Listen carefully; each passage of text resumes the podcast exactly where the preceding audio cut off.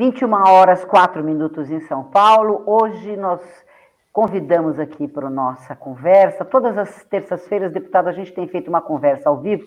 E faz tempo que o senhor está na minha mira, viu? Faz tempo que eu estou assim. Eu preciso trazer deputado, eu preciso trazer deputado. Aí conversava com a Mariana, aí a gente enrolava. E olha, pegamos o senhor justamente num dia complexo para a sua vida, que eu sei bem. Está tendo uma votação importante lá no, no Congresso Nacional.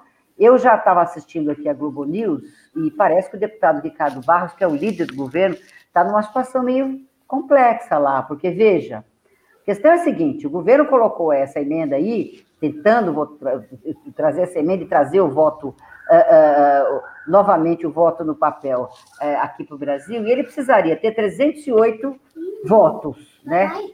E para não passar 308 para ter outras votações.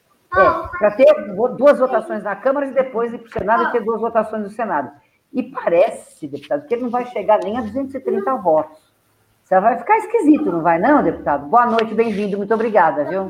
Boa noite, Roseli. Não, nós temos que enterrar essa proposta absurda do Bolsonaro, do bolsonarismo.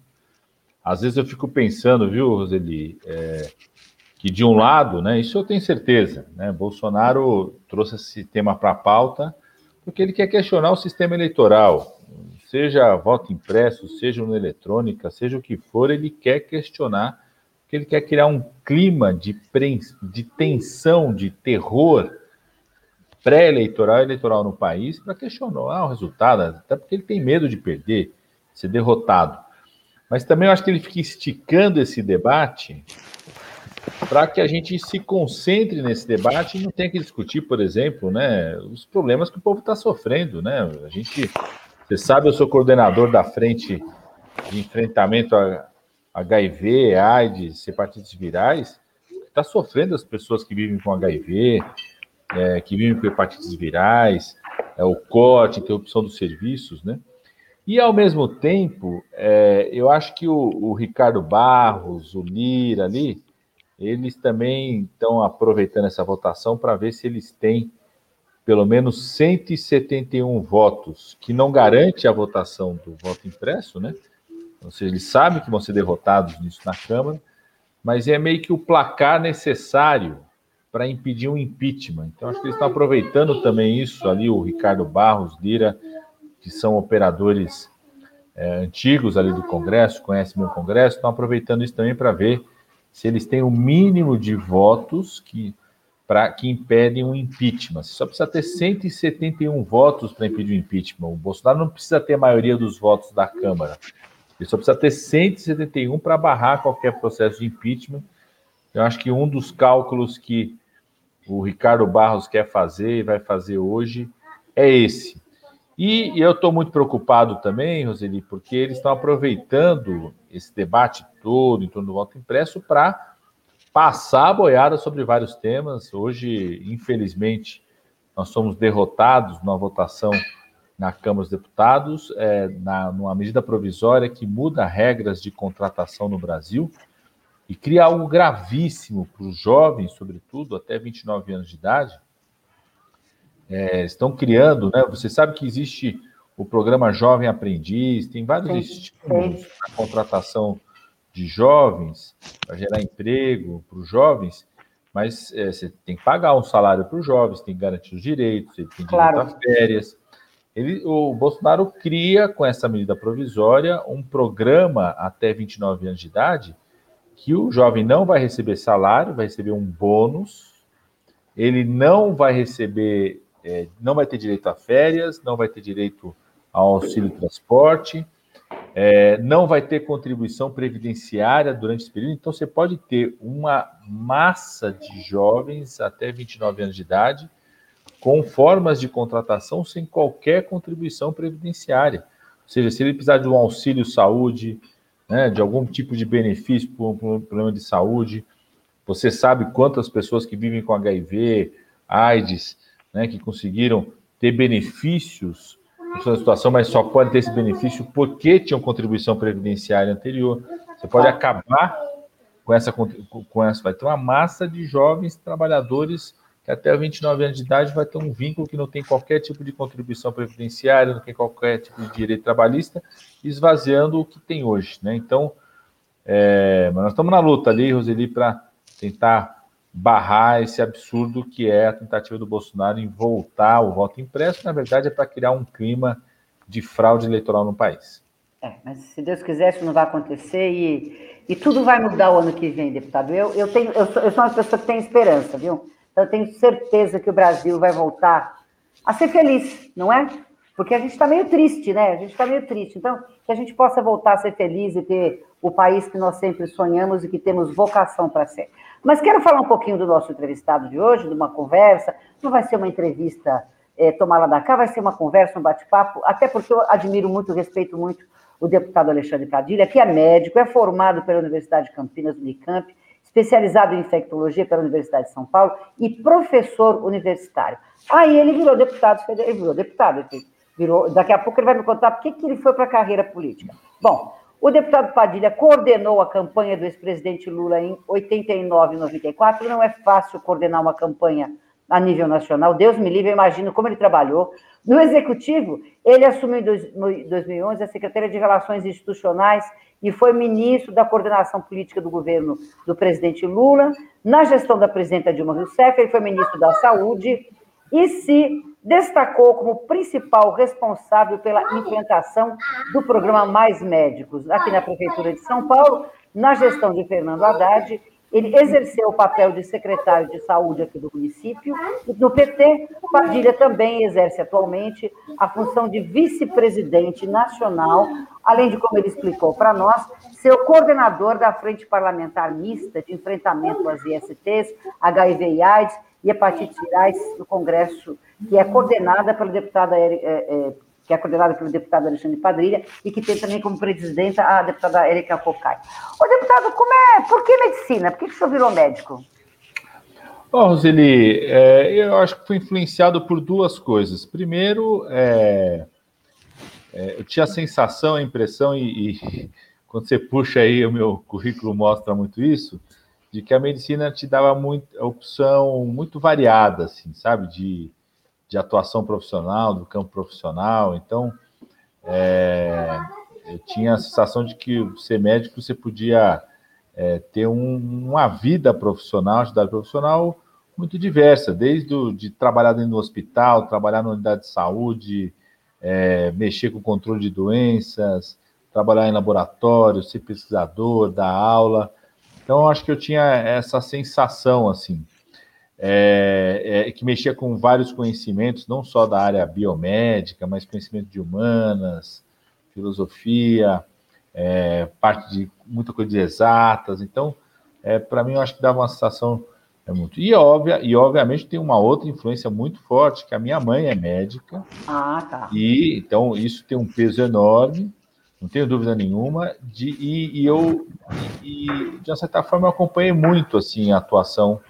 É, primeiro que durante o dia, né, durante a semana assim, normal, é aquela coisa da, de, de saber que a mãe vai estar de plantão, chegava às 10 horas da noite em casa, 11 horas da noite, explicar. Então, você acaba, afeta muito a vida é, é, de um filho, assim, né, porque você acaba, acaba convendo muito, né. E qual a imagem filho? também. Qual filho? Qual filho que o senhor é? Eu, eu sou o primeiro filho. O primeiro filho. O, primeiro filho. E o segundo é o seguinte: a, a minha mãe, né, ela, ela, ela aí no, eu tenho 49 anos, a minha mãe tem hoje 70 e, em 2021, 76 anos, 77, 77 anos. É, e ela, no final dos anos 70, fez parte aqui de vários grupos de médicos aqui na cidade de São Paulo que foram para a periferia de São Paulo. Não existia a SUS ainda, né? não existia sistema único de saúde. Então foram médicos, enfermeiros, profissionais de saúde que foram para a periferia de São Paulo, junto com a população, na luta por saúde, unidade de saúde. E eu, todo fim de semana, ela me puxava, carregava, porque não, não tinha com quem eu ficar. Né? Então, eu cresci ali na, na periferia da Zona Sul, na região do Campo Limpo, Parque Regina, Parque Arariba, Vila das Belezas, Vila Prel. Então eu cresci ali junto com a minha mãe de sábado e domingo, ela ia para lá cuidar das pessoas. Eu lembro, viu, Roseli, o, o consultório era uma salinha assim dentro da igreja, né? O, ah, é ali. Os padres abriram espaço, não tinha unidade de saúde, não tinha nada disso. Né? Subir o morro, subir a terra. Nunca me esqueço um dia, Roseli, assim. É, porque durante a semana minha mãe ia para o hospital, né? E hospital o dia inteiro, consultório à noite, é, é, dava plantão, então eu via muito ela de roupa branca, né? É, é, nem sempre ela fosse de branco, ela era pediatra, os pediatras tinham muito essa visão de não sempre usar branco para não assustar as crianças, né? Mas ia avental tudo. É, às vezes sapato branco, né? E de fim de semana a gente ia para a periferia, tinha que subir morro, tinha que. Quando chovia, não, o carro não subia, tinha que subir. E ela falava assim: ó, agora, agora você, ela falava assim, agora você entende porque que de fim de semana eu sou médica de bota, de botina, de levam uma, carregam uma sandália junto, né? É sempre, era sempre de calça jeans, né? É, então eu, eu, eu, vivi muito isso, né? E obviamente que isso me inspirou também. Eu sempre agradeço a ela essa coisa da, do cuidado, da dedicação, de colocar em risco às vezes a própria vida para em defesa da vida do outro, né? Então isso tudo acabou me influenciando essas duas questões. O que faz, o, o, que faz, o que fazia o pai do senhor, deputado? Ele é, ele é sociólogo, não tinha nada a ver com, com a área médica. É, meu padrasto também, que eu convivi até mais, né, bastante tempo com meu padrasto. Meu padrasto também era da área de humanas, era historiador, professor de história, então os dois não tinham nada a ver com a área médica é, nem gostam muito de, até hoje, nem gostam muito de, de, se meter muito com medicina, não gostam de sangue, não gostam de absolutamente nada. O deputado Show, olha, a pessoa quando escolhe fazer medicina, ela gosta de estudar, ela gosta de gente, ela gosta de cuidar, não é? E a medicina absorve o ser humano, absorve. Por dever de ofício, nós temos muito, muitas fontes médicas, temos muitos amigos médicos, e a gente vivencia isso. Ou seja, a medicina já estaria de bom tamanho, é um brinquedo bom para o show lidar a vida inteira. Como é que a política entrou na sua vida? Primeiro, né, Roseli, que a medicina é tão envolvente que eu fiz questão, mesmo de fazer outras coisas, não largar de jeito nenhum a medicina. Eu, eu hoje estou como deputado federal, mas faço questão de estar atendendo junto com os alunos, continuo dando aula exatamente por conta disso, para estar atendendo na unidade de saúde. Vou, fico toda sexta-feira o dia inteiro agora aqui na periferia da Zona Norte de São Paulo, junto com os alunos é, da graduação, o pessoal da residência multiprofissional, então são oito profissões da saúde também. Vou para Campinas de 15 15 dias também na unidade de saúde lá, né? Então, primeiro a gente não, não larga, né? É uma coisa muito envolvente. Quando era ministro, não largava, quando é, outras atuações também sempre continuando aí acompanhando a parte médica. Agora, é, eu fui para a política também porque, por conta, primeiro por conta na juventude, quando entrei na faculdade, eu acho que, sem dúvida alguma, foi o que me instigou a isso. Na, na, na juventude, eu entrei em 89 na faculdade de Ciências Médicas da Unicamp, foi exatamente o ano das eleições presidenciais. Né? Então, todo aquele burburinho dentro da universidade me encantava muito aquilo.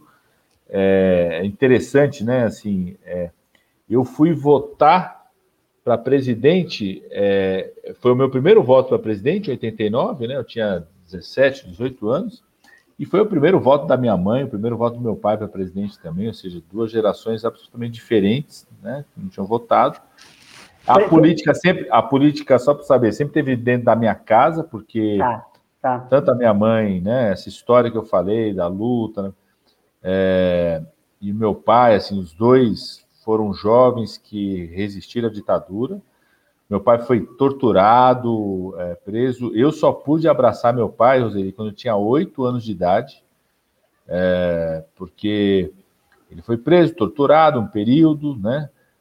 Saiu da cadeia, reencontrou minha mãe logo quando saiu da cadeia.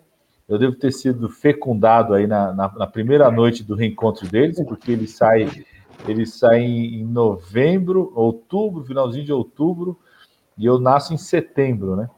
É, mas logo depois, minha mãe estava grávida, tudo. É, outros colegas do meu pai voltaram a ser presos, torturados, e, e a organização, ele fazia parte do, da igreja. Meu pai era metodista, ainda é até hoje.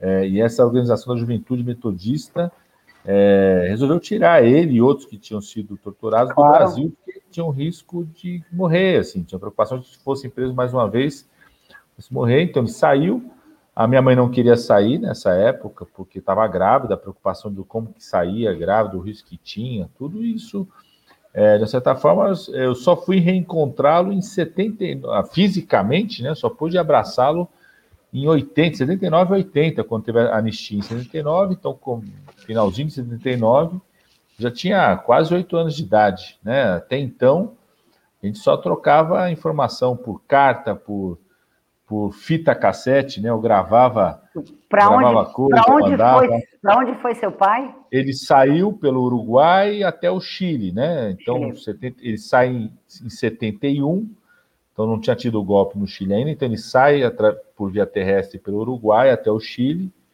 é, mas é, só de passagem no Chile, logo no Chile, a, a Igreja Metodista, né, sempre teve muita ligação com os Estados Unidos, tudo, então a, o destino final já era os Estados Unidos mesmo quando sai, então é, passa pelo Chile, porque era um, um ambiente assim mais. É, vários brasileiros saíram por, é, até o Chile por conta do governo Allende, mas já sai logo depois, vai para os Estados Unidos, vai viver em São Francisco, né? Então o tema da AIDS entrou na minha vida com muito tempo, porque a claro. cidade de São Francisco, todo o debate da luta contra a AIDS, então eu acompanhei muito isso a partir é, do meu pai, ele sempre falava muito, né? Eu, começando a adolescente, ele falava muito do que estava acontecendo, vivendo lá. É, ele ficou lá até 84, 85, né? Então, para você ter ideia, até 79 a gente trocava informação por carta, por fita cassete. Eu conheci, olha só que outro dia eu estava contando isso, a pessoa até se divertiu, é, porque o meu pai depois casou com uma pessoa, uma estadunidense, né, lá nos Estados Unidos, eu conheci minha madrasta fisicamente antes de conhecer meu pai. Olha só que coisa que a ditadura faz. Porque, né? porque ela veio. Porque, porque ela veio, é. então, assim, nesse caso, ela vinha para o Brasil, ela podia vir, né? Então, para manter contato com a gente, para trocar, levar coisas, para ver a mãe do meu pai que estava aqui. É, então, ela vinha todo ano para cá, 76, 77, 78. É, então eu conheci ela antes, fisicamente, antes do que conhecer meu pai fisicamente. Né? Ou e, seja, ou seja e, o, senhor, o, senhor, faz política desde quando está na barriga da sua é mãe? Isso, é isso, a minha, a minha mãe, eu, eu, eu assim, é, para entender, inclusive, essa distância, né, entender o que estava acontecendo, a minha mãe o tempo todo contava, falava, né, é, para dizer, claro, também que eu não podia até 78, eu não podia contar na, na escola para os meus amigos, né? O que era meu pai, onde estava, era uma não, coisa que você tinha não. muita preocupação com a repressão. Então, é, eu tive que entender muito, Oseli, o que era ditadura, o que era democracia, o que era a luta pela liberdade, a luta pelos direitos, desde muito pequeno, porque era o que. O senhor, foi uma, que... criança, o senhor foi uma criança politizada. É a, maioria, é. é, a maioria das crianças não sabia o que estava acontecendo e o senhor tinha que entender tudo o que estava acontecendo. O, o, Roseli, até os cinco anos de idade, até os cinco anos de idade, eu e minha mãe a gente não tinha casa fixa. Então, para entender por que tinha que sair de uma hora para outra, de um lugar para o outro, tudo era uma mochilinha, né? É, é, aí, aí teve um momento que a minha mãe falou assim: ah, vamos sair, foi para Maceió. Eu fiquei, uns, a gente uns seis, sete meses em Maceió, para assim, ah, vamos ver se para você poder ficar um tempo numa escola fixa, pelo menos um ano. Então, eu fiquei um ano inteiro em Maceió. É, ela ficou também, a gente, a gente ficou lá. É, foi o período assim que tinha uma casa fixa, mas em outras cidades, né? Depois que a gente volta, aí eu, passamos a ter uma casa fixa assim em 76. Eu, eu me lembro de uma casa ali no, no Butantã, a primeira casa fixa mesmo, uma escola fixa ali, estudei na Escola Municipal Monte Castelo, existe até hoje ali na entrada da cidade universitária. É, e na escola você não podia contar. Eu, não, não. Eu, eu, eu, me lembro, já, já tinha, ó, já tinha passado, já tinha tido anistia é, em 83, acho que 82, 83, eu já estava assim no terceiro, no quarto ano da escola, não, 82, 82 já estava no quinto ano.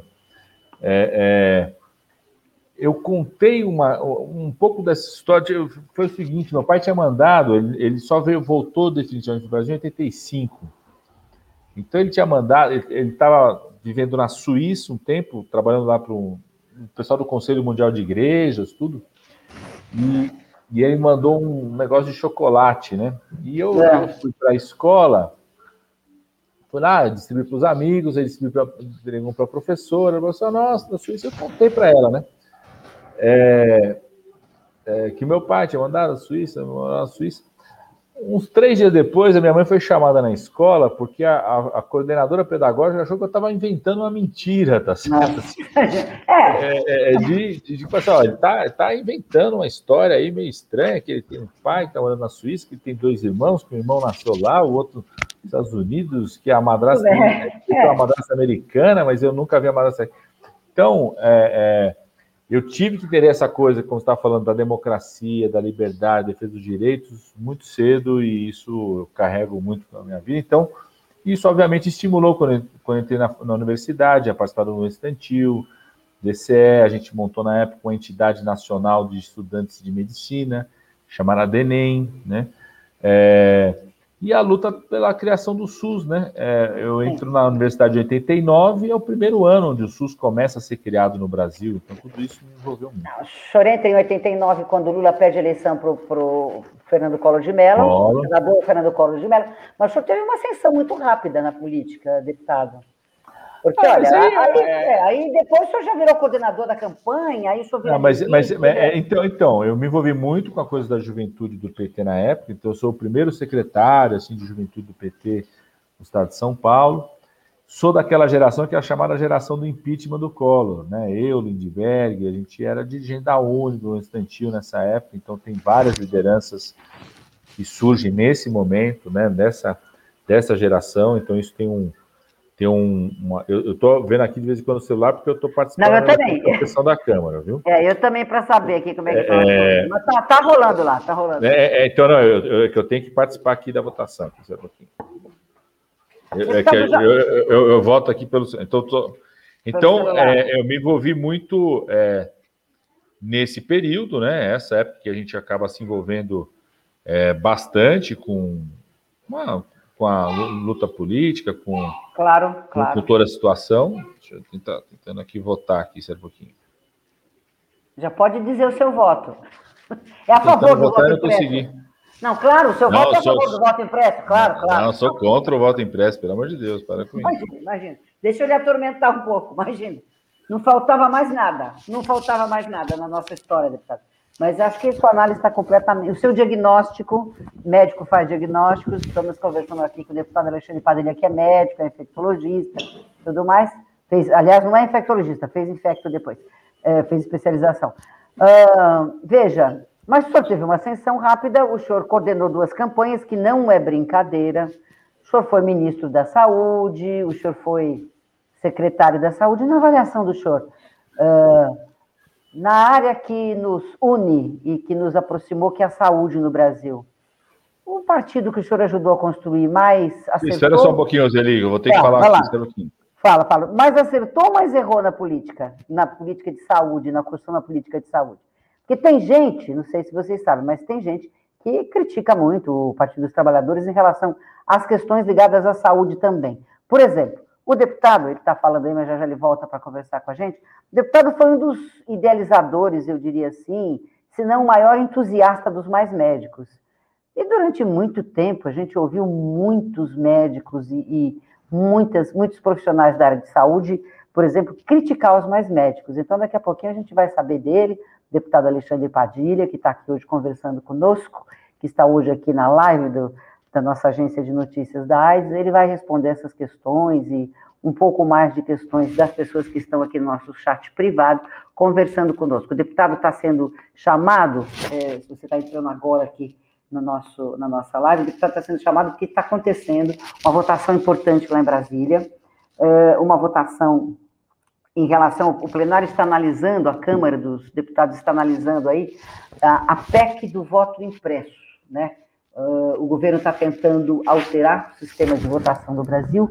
Se eh, essa PEC for votada favoravelmente, se tiver mais do que 308 uh, votos favoráveis, aí tem uma segunda votação na Câmara e depois vai para o Senado. Se não, arquiva isso, a gente volta a votar ano que vem, do mesmo jeito que estamos votando já faz algum tempo, através das urnas. Então, o deputado já tinha combinado conosco, Marina já tinha combinado conosco isso, Marina, assessora de, de imprensa do deputado, todo o pessoal da comunicação do deputado já tinha combinado conosco dele participar uh, dessa live aqui, às 21, a partir das 21 horas, mas, eventualmente, ele vai estar lá conversando e, e, e e acompanhando é, a votação. Por isso que ele parou um pouquinho, pediu licença, isso já tinha sido acordado, entre o Maurício Barreira, que produz as nossas é, lives, a Mariana e eu. Mas eu estou aqui contando a história, por que, que o senhor está. Por que, que o senhor está uh, se ausentando um pouquinho. Eu tinha deixado uma pergunta no ar que era assim, não, eu, eu tô, volta eu, não, tô, já volta não. Não, não eu, tô, eu tô ouvindo você falar, eu tô, ah, é? eu tô tentando votar aqui, não consigo, tô, é, tá uma confusão lá na hora da votação. É, mas é assim mesmo, mas tudo, é muita confusão aquela Câmara, como que o senhor aguenta? Ah, a, a, a vida a gente enfrenta tudo, viu, Zeli? Para defender a vida. Mas vamos lá, tá uma confusão, tá todo mundo. Tá, tá uma, uma confusão, uma briga lá, porque estamos é, tentando votar é, é, e não estamos conseguindo, tá uma, tá uma briga lá. É. O deputado, eu falei que eu, eu, eu quero saber se o, o, seu partido, se a administração do PT, mais desses 13 anos que aconteceu a administração do PT no Brasil, mais acertou ou mais, mais acertou ou mais se equivocou na, na gestão da saúde no Brasil? O que, que o senhor acha?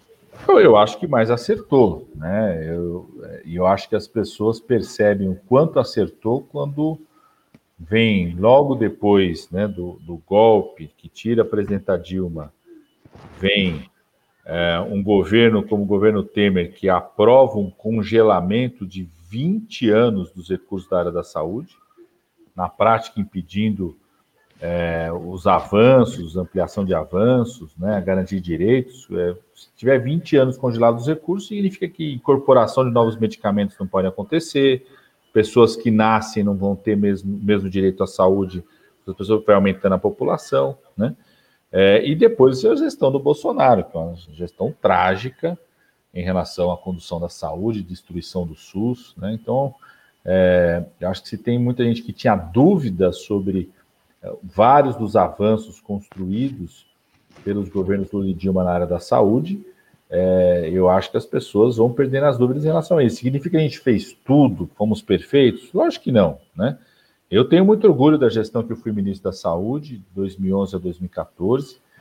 É, tenho muito orgulho na condição de infectologista, médico infectologista que eu sou, Fiz opção, você não me perguntou por que eu fui fazer infectologia. Eu fiz infectologia exatamente quando da luta contra a AIDS. Eu tenho orgulho de várias coisas que nós fizemos durante o período que eu fui, 2011 2014, é, de avanço em relação à testagem diagnóstica, de acesso a medicamentos, mas a gente sabe que a gente não fez tudo ainda, né?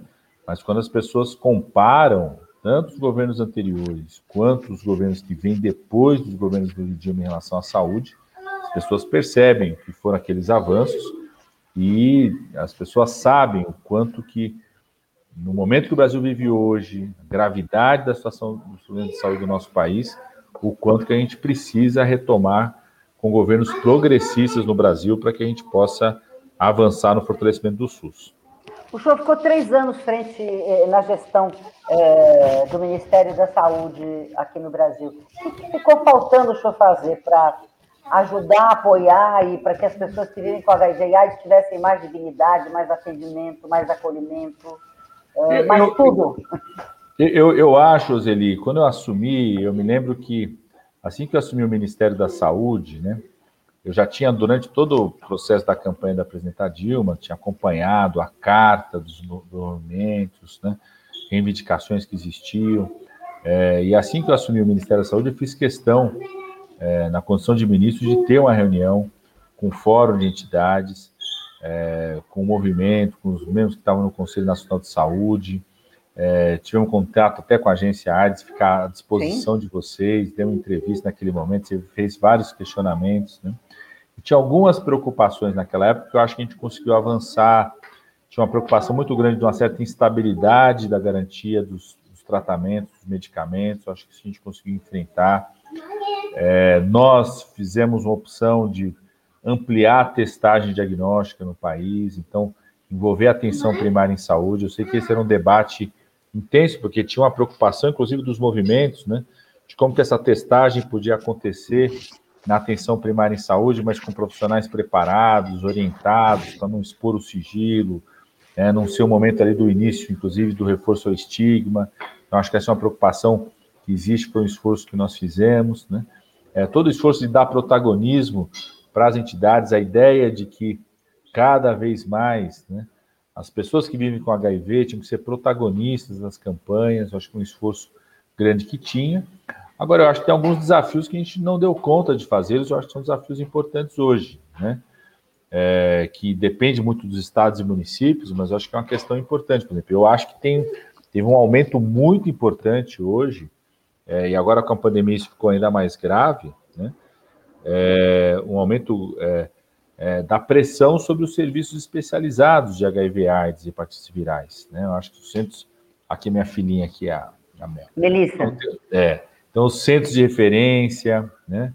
Acho que esse é um debate importante. Eu, agora, como coordenador da frente, tenho discutido isso, inclusive, a gente rever o financiamento disso, poder voltar a fortalecer o financiamento para os centros de referência. É, você tem um acúmulo de pacientes. É, depois eu tive a experiência de ser secretário municipal de saúde aqui da cidade de São Paulo, então é, eu, eu, fazia um diagnóstico permanente e via a realidade de vários dos centros de referência espalhados aqui na cidade de São Paulo, né?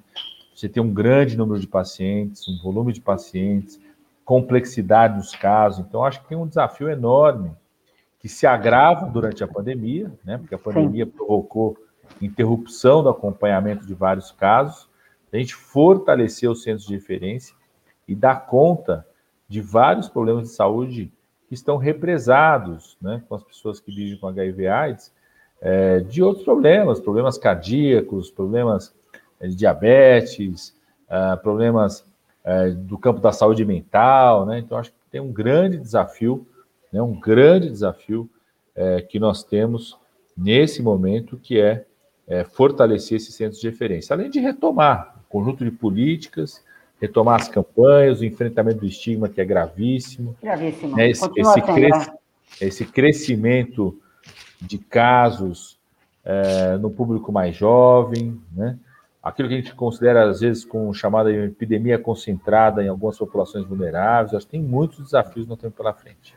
Deputado, eu estou lembrando aqui que o senhor, quando era ministro, eu estava lá no 1 de dezembro, uh, quando o senhor lançou a campanha, quando o governo lançou a campanha, e uma das suas intenções, acho que ficou faltando isso, uma das suas intenções era conseguir regionalizar a campanha.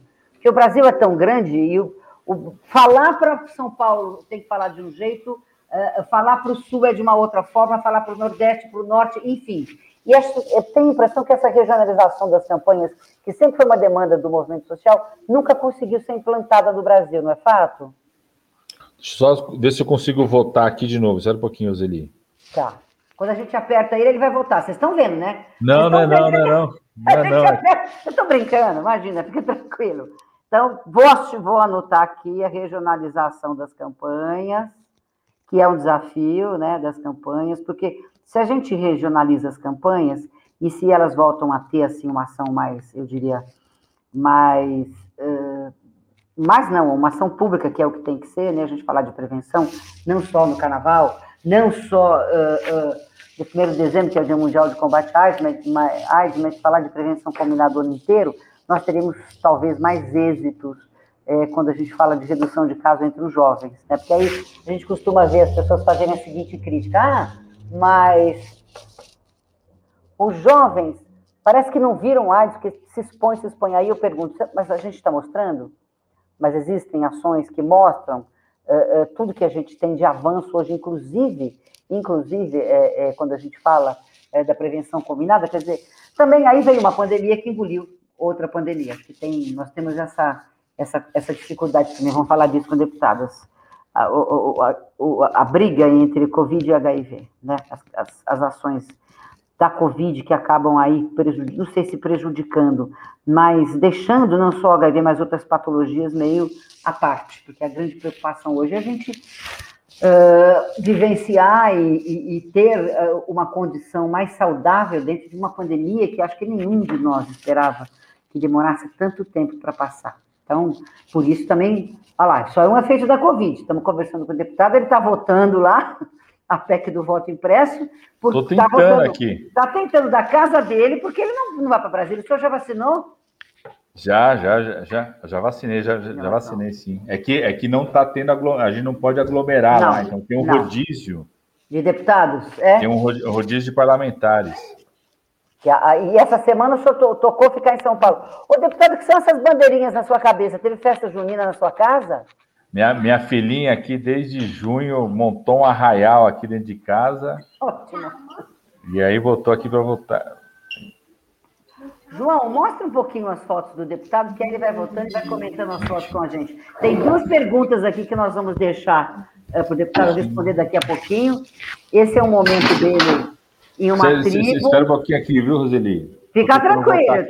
Eu estou mostrando aqui. Bom, alguns deputados, Alexandre Padilha está lá, enroscadíssimo, uh, votando neste momento, uh, votando a PEC, que restituiria aí, não é que restitui, mas seria um passo uh, para os votos impressos voltar ao Brasil, né?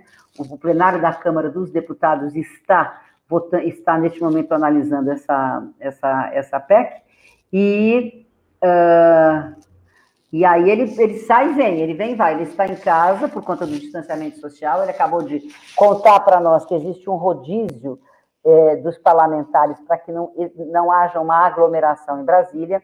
Então ele sai um pouquinho da nossa live, vai lá, uh, tenta votar, que é o que ele está fazendo, e aí ele vai voltar para continuar conversando conosco. Enquanto isso, a gente vai mostrar algumas fotos é, de alguns momentos que o deputado tem na carreira dele. Roda para a gente ver, João. Isso aí ele aparece numa tribo, em uma tribo indígena. Nós vamos perguntar para ele aonde foi esse momento na história é, da vida parlamentar dele. Eu não sei se ele, como, acho que como ministro, já vamos, vamos descobrir.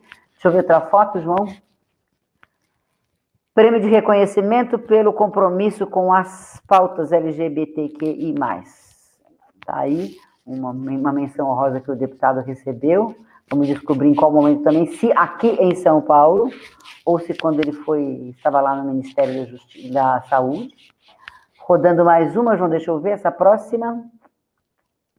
Dengue. Sangue, doando, doando sangue. Não é dengue, é sangue. Ah lá, e agora, ele já tinha me dito que ele era corintiano, então em algum momento que ele foi doar sangue, talvez, agora não entendi porque que ele doou sangue com o, o, o Contando que é corintiano, ele vai contar para nós também. Nós vamos lá. Seguindo. Isso provavelmente em uma cerimônia em Brasília. Vamos caminhar também. Vamos, depois a gente pergunta tudo isso para ele. Aquele vacinando, vacinando o governador Geraldo Alckmin, que também é médico. O governador, o ex-governador Geraldo Alckmin é anestesista. Então, vamos descobrir em qual situação isso aconteceu também com o deputado, que está lá votando, tentando votar. Ele já falou para nós, já revelou o voto aqui, que ele vai votar, vai votar contra a volta do voto impresso, é, é, como, como os partidos de, de mais progressistas têm se posicionado. Então, o deputado já contou isso para nós, que vai votar assim. Vamos lá, seguindo.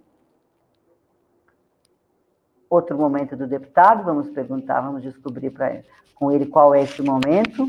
Aí tem com a filha dele, João, acho que a filha é esposa, que ele está com a filha, esse é com a esposa do deputado. E tem um com a filha, que é a Melissa, que ele acabou de, acabou de contar para nós que a Melissa tem seis anos de idade, e a Melissa uh, fez ele colocar, fez bandeirinhas e estava na, na, na cozinha da casa do deputado. O deputado está aqui em São Paulo, é um parlamentar que foi eleito aqui uh, pelo PT de São Paulo, ele estava lá, estava na casa dele, o plenário está analisando a PEC de voto impresso, né? E o deputado saiu um pouquinho para votar. E, e, aí a Melissa pediu é, para ele, para a esposa, para as pessoas fazerem lá uma espécie de arraial, e eles fizeram um arraial na cozinha, e está lá, a Melissa estava lá, nós vimos as bandeirinhas, falei, deputado, o que aconteceu? Está acontecendo... Tá, Houve arraial na sua casa, ele explicou para nós. E aí ele sai a Melissa, que foi a criança que fez com que o deputado colocasse é, as bandeirinhas na casa dele para fazer uma festa junina em casa, respeitando o distanciamento social, uma vez que a gente não está conseguindo nem podendo ter mais pessoas é, juntas neste momento de distanciamento social. Porque mesmo a gente tendo tomado as vacinas, gente, acho que todo mundo já leu isso e já tem essa informação, o distanciamento social, o uso de álcool gel, o uso de álcool gel, é, é, uso de máscaras, né? E a manutenção, dentro do possível, de distanciamento tem sido formas da gente evitar uh, agora a proliferação dessa, dessa variante nova, que é a Delta. A gente vai falar sobre isso também com o deputado Alexandre Padilha, que é o deputado que estamos, é o parlamentar que estamos conversando hoje. Quando nós convidamos o deputado, a gente faz algum tempo já, é óbvio que uh, quando a gente faz uma, um convite para uma live, a gente não convida a pessoa no mesmo dia, é evidente que tem um tempo para a gente se organizar. Até vou contar para vocês como isso funciona. Normalmente a gente faz uma conversa por WhatsApp mesmo, eu, Maurício Barreira, às vezes a Thalita Martins entra também na conversa e a gente uh, escolhe, escolhe os, os convidados, as pautas da live, etc e tal, e aí o Maurício, que está na produção, encarregado da produção, ele vai e liga e conversa com os assessores, etc. e tal. E fazia algum tempo que eu estava conversando com a Mariana, que é assessora do deputado, para que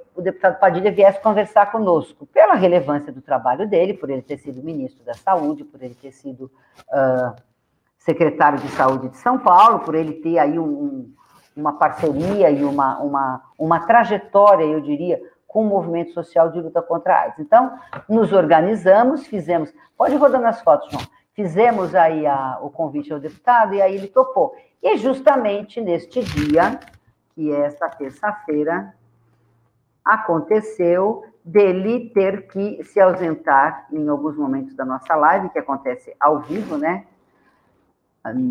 Em alguns momentos a gente trouxe lives gravadas, mas a maioria das nossas lives é ao vivo.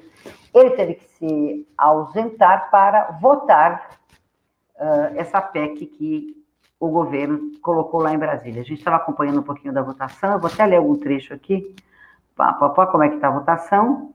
E, então, ele, ele não estava conseguindo votar. Não estava conseguindo votar porque, por, por uma questão que eu não sei qual é. E aí ele vai contar isso para nós também. Eu sei que é uma PEC que foi ao, ao plenário pedindo a, vota, a volta é, de voto impresso. O deputado disse para nós que considera essa, essa intenção do governo mais uma espécie de cortina de fumaça para tirar a atenção das pessoas para questões mais sérias que o Brasil está vivendo, vivenciando, a pandemia, uh, essa, esse processo todo de, de, essa situação toda de instabilidade que estamos vivendo e tudo mais. E ele teve que sair um pouquinho para votar. Então a gente está aqui conversando, aguardando o deputado, mostrando, rodando as fotos dele, uh, enquanto ele está lá. É, é, votando, tentando votar. Depois ele vai votar e vai responder algumas perguntas que eu fiz. A questão da regionalização das campanhas. Eu disse a ele que eu estava lá no primeiro de dezembro. Às vezes a gente vai uh, acompanhar a votação ou a, a eleição, ou, a, a, a, votação e eleição quando tem alguma coisa relacionada a HIV e AIDS. Mas a gente acompanha a divulgação das campanhas em Brasília. E eu estava lá quando ele era ministro, quando ele foi ministro da Saúde, e o deputado disse que uma das intenções dele na época, como ministro, seria regionalizar as campanhas uh, de prevenção ao HIV e AIDS. E a gente nunca viu isso acontecer no Brasil. Isso é uma demanda do movimento social faz bastante tempo. Olha, a agência existe há 18 anos, eu acho que pelo menos há uns. A gente há mais de, há mais de 14 anos o movimento bate nesta tecla e, e traz isso como reivindicação, etc e tal. Isso não aconteceu ainda. Mas, enfim, então eu iria dizer isso, né? Falar um pouquinho dessa questão da regionalização da campanha. Eu quero saber do deputado como é que a gente faz para que a pauta Covid e as outras patologias não fiquem tão esquecidas é, ou, ou, negligenciadas no Brasil. Conseguiu votar, deputado? Ainda não, viu, Zélio? Estou tentando, deu um pane aqui no sistema, estou tentando votar ali no, no Agora o senhor saiu. Peraí que o senhor saiu do ar aqui, não estou conseguindo lhe ouvir. Peraí, volta. O João, ele entra e volta? Não, peraí, vamos ver. Não, o senhor saiu, acho que o senhor tem que peraí, não sei se o senhor tem que voltar e sair. Ele volta, ele volta e entra, João? Espera aí, deixa eu, deixa eu descobrir o que a gente faz, que o senhor saiu do ar. O senhor está silenciado. Volta. É, abre o microfone para mim. Abre o microfone. Abriu, abriu. Tá me ouvindo? Agora, tá me ouvindo? Agora, Tô tentando votar aqui ainda, Roseli. Tá dando uma confusão ali no sistema. Parece de é. propósito aqui, viu? Pode ser. Ô, deputado, nós temos mais 15 minutos aqui. Vem, vem, vem comigo aqui. Duas, três questões importantes. É, é, é, é que, eu, é que eu tô. Deixa eu ver se consigo entrar aqui para resolver isso agora, Roseli. Espera um pouquinho. Tá bom, vamos lá. Vamos ver se ele volta. Eu quero que ele conte pra, mostre para nós um pouco das fotos e por que que, por, o que que, o, o, que cada foto dessa significa, né? Essa é a esposa do deputado. Peraí, João, que eu sei que eu tenho o nome dela aqui. O Maurício me mandou, peraí. Não conheço, não, não a conheço pessoalmente. Alguns parlamentares, às vezes, quando a gente está mais perto, a gente conhece, mas a esposa do deputado eu não conheço, ele está lá. E hoje deu essa falta de sorte, que eu diria, né? Porque o deputado Padilha tem bastante é, história é, no movimento social, no movimento é, de saúde pública no Brasil, por isso que nós o convidamos para falar conosco neste momento, né? Então, e ele está lá tentando votar, mas nós estamos aqui conversando. Nós estamos aqui, nós estamos aqui conversando. Aí a gente fez essa articulação com a Mariana, e a Mariana conseguiu trazer o deputado para conversar conosco. Mas se a coisa enroscar muito, se essa votação dele, se a gente não conseguir que ele converse conosco nos próximos 14 minutos, aí a gente vai combinar dele vir um outro dia. Tem uma pergunta aqui que ficou no ar, que eu vou, vou passar algumas perguntas de vocês que estão aí. Thaisa, Tássia Alves, a esposa do deputado. Tássia Alves, a esposa, e a Melissa é filha, está aqui. É, peraí, Tássia. Tá bom quero saber o que a Cássia faz, etc. Se a gente não conseguir que o deputado venha conversar conosco e terminar a nossa live hoje, acho que a gente vai reorganizar e retomar essa conversa com o deputado em algum outro momento, porque ficamos prejudicados. Ficamos prejudicados. Está vendo como eles prejudicam? Prejudicam a gente. É difícil. É difícil, é complicado, é complicado. Ao vivo tudo pode acontecer, gente, é assim mesmo. Ao vivo, essas coisas acontecem. Deixa eu ver como está a votação para contar para vocês. Espera aí. Do que eu li, do que eu tenho de informação, do que eu andei lendo aí, uh, é preciso ter, ter, seriam necessários 308 votos uh, para que existisse uma segunda votação na Câmara e depois passasse para o Senado, né? Nós estamos falando uh, do plenário da Câmara, lá em Brasília, que está analisando a PEC do voto impresso, tá? que foi, é uma demanda do governo, o governo colocou a PEC lá para ser votada, e aí teria que ter esse número todo. É, do que a gente ouviu aqui os comentaristas dizerem, parece que o governo não está conseguindo nenhum número mais expressivo como ele esperava. Aí, manchete do UOL agora diz o seguinte: ó, governistas admitem não ter número suficiente para aprovar o voto impresso. Sem votos para aprovarem a PEC, a proposta de emenda constitucional, isso que quer dizer PEC, do voto impresso, parlamentares bolsonaristas lutam para ganhar tempo e adiar a sessão do plenário para a semana que vem. Mas a oposição, que avalia que vai derrotar o presidente Jair Bolsonaro nesta questão, eh, não aceita. O presidente da Câmara disse que vai manter a sessão do plenário ainda hoje. Por isso que o deputado Padilha vai e vem. Ele começou conversando conosco aqui, nós conversamos uns 15, 16, 17 minutos. Não conseguimos dar continuidade à nossa entrevista porque ele saiu e foi votar.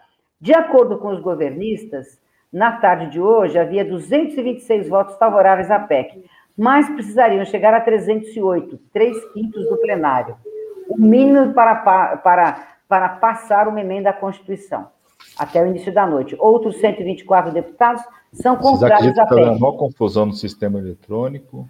É mesmo, é? Aqui, Roseli. Estou só dizendo aqui. Ah, bom, enfim, estou contando aqui, estou contando o que está acontecendo aqui. Outros 124 deputados são contrários à PEC, de acordo com os cálculos compartilhados, entre eles um grupo de, de, num grupo de WhatsApp. O objetivo era convencer 163 indecisos a fim de reverter a situação. Olha, eu tô, deputado, sabe o que eu acho? Que nós vamos reorganizar nossa conversa. Porque eu acho, assim, é, desculpa mesmo. Não, imagina, não. imagina, imagina, o senhor tem que ficar não, aí. O, o, o que, só para você entender o que está acontecendo. É, por que, que eu consigo participar desse diálogo contigo? Porque a votação está sendo remota. Só que exatamente Sim. na hora da votação está dando a maior confusão. É, vários parlamentares não estão conseguindo votar. Eu, eu, eu, durante a tarde toda eu votei, outras votações que tiveram, e especificamente nessa não está, está uma confusão. Eu, eu, eu, eu pedi para sair fechar a câmera, porque eu entrei direto na, na câmera lá no meio do plenário. Falei, ó, meu voto, o presidente Lira falou assim: não, o deputado Padilha continue tentando, Aí outros falam, não, outros não têm esse problema, então registre meu voto aí, presidente, está uma, uma, uma, Engraçado, isso, isso, já aconteceu antes, deputado? O que será que está acontecendo? Já, já, já, aconteceu, em outras vezes já aconteceu. Eu acho que como é uma votação que tem que está tendo chamando muita atenção, deve ter muitas pessoas usando o sistema geral da casa, né? De outras coisas, muita gente acompanhando, muita gente acompanhando a sala. É, eu acho que é uma votação que está chamando muita atenção de todos, então às vezes deve, pode ter tido algum tipo de sobrecarga no sistema. Tá. Por isso que a urna eletrônica é tão segura, porque a urna eletrônica não é conectada na internet, é o, o voto ali na urna, é computado urna, ali, é. É, não tem risco de, porque na internet, não. nem se voto do sistema remoto é pela internet, o Zoom é pela internet, tudo. Então está tendo uma, uma, dificuldade aí é, tá. de registro, inclusive, dos votos. Deputado, de comum acordo, vamos combinar o seguinte: nós vamos repactuar um, um outro vamos. dia Vamos ter muita história para contar ainda. Muita eu vi as fotos, as, é, emocionou muito as fotos. A sua história com os índios, que eu sei que é bastante interessante. Vamos falar um pouquinho por que, que não conseguiu se ainda regionalizar as campanhas, a Isso. questão dos mais médicos e a Covid e as outras doenças que não podem ser negligenciadas por conta dessa pandemia. Combinados assim? Perfeito. Desculpa, Oseli, desculpa a todos obrigada. que te acompanham, desculpa mesmo mas é esse meia confusão aqui no meio da votação. Eu tive que, não, mais de uma problema. vez, fechar a câmera para abrir a câmera para falar lá dentro da, da Câmara dos Deputados. Pactuamos assim. Muito obrigada e bom voto. Tudo de bom. Tchau, tchau.